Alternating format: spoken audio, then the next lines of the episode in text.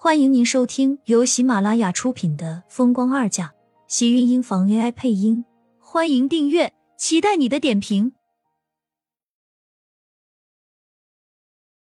第五百零一集，这会不会太麻烦了些？而且和你们住，我也不习惯。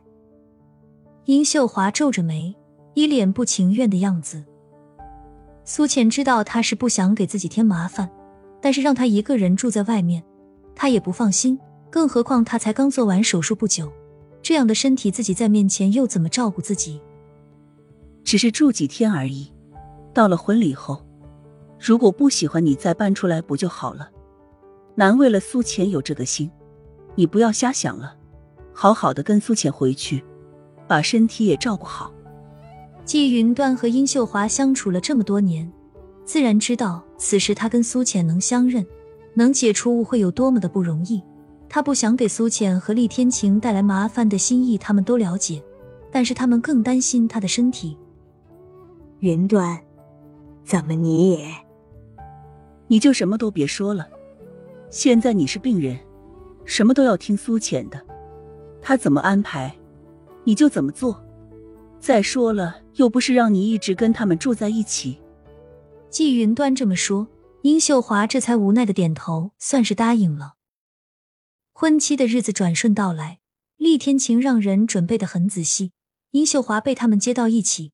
婚期前一天，季云端还是拉着苏浅回了老宅，说好了结婚前一天新婚夫妻不能见面，这让苏浅无可奈何。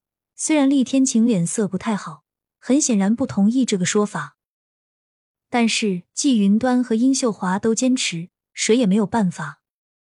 真没有想到，我还能有陪着你出嫁的这一天。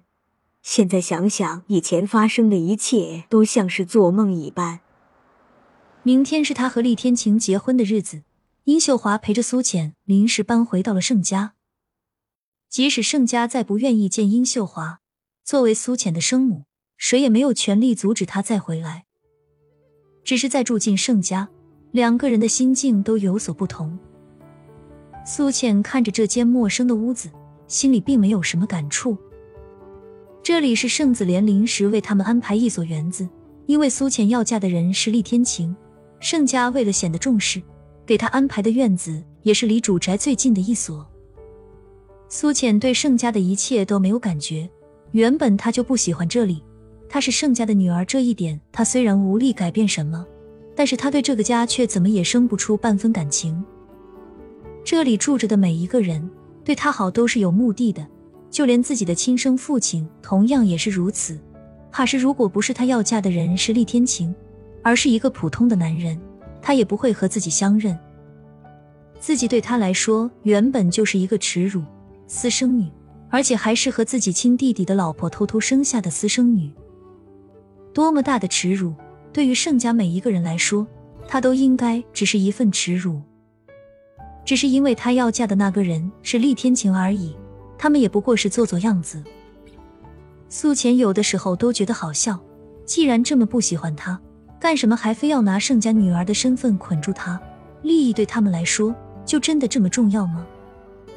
重要的连他的尊严和良知都可以不要了。苏浅转过身。握住殷秀华的手，顺着她的视线看向窗外的一栋灯火通明的小楼。那里是盛子谦住的地方。苏倩知道，他们虽然离婚了，殷秀华这个身份又重新搬回来住，对盛子谦是有多么大的耻辱。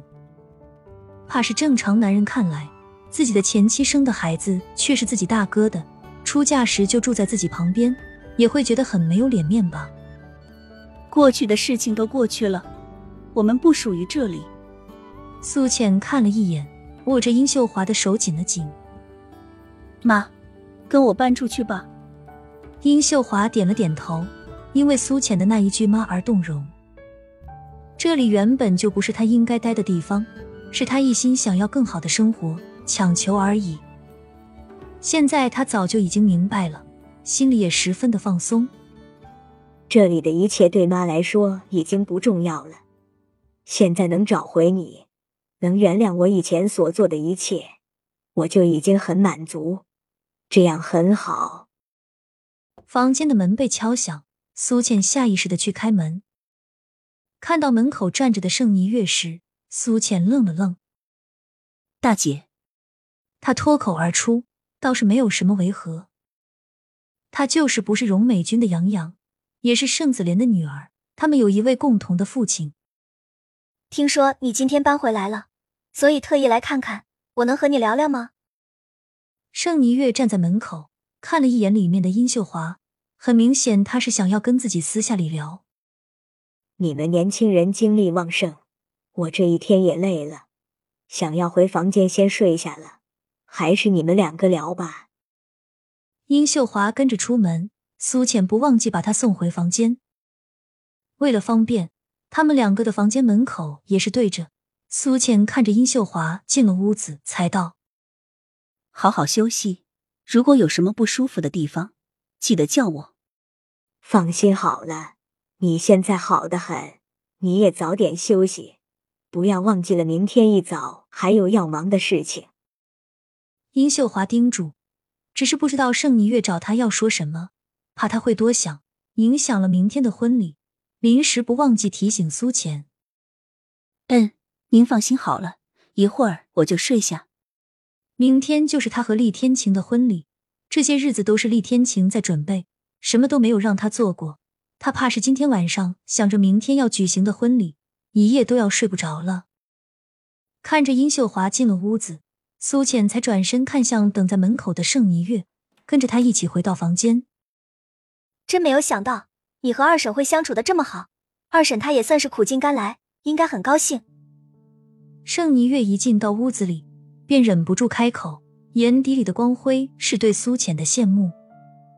作为女儿，苏浅和殷秀华此时的关系和亲密，是她一直以来都想在荣美君身上得到的。同样是亲生母女，她和荣美君却非如此。经历了这么多事情，我也不是小孩子了，更何况我本就见惯了生死，时间不易，即使我还对以往有不甘。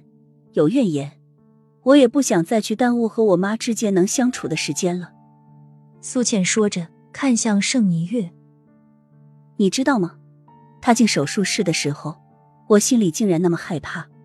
我这双手也曾经是拿过手术刀的，也不是一次两次给人做过手术的。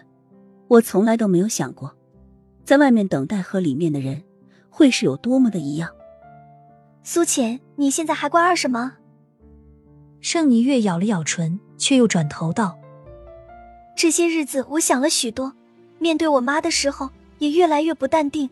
我以前以为从小到大，我应该都已经习惯了她的忽视，她对杨洋的惦记和愧疚。可是看她的身体渐渐消瘦枯萎的时候，我真的很气。”亲们，本集精彩内容就到这里了，下集更精彩。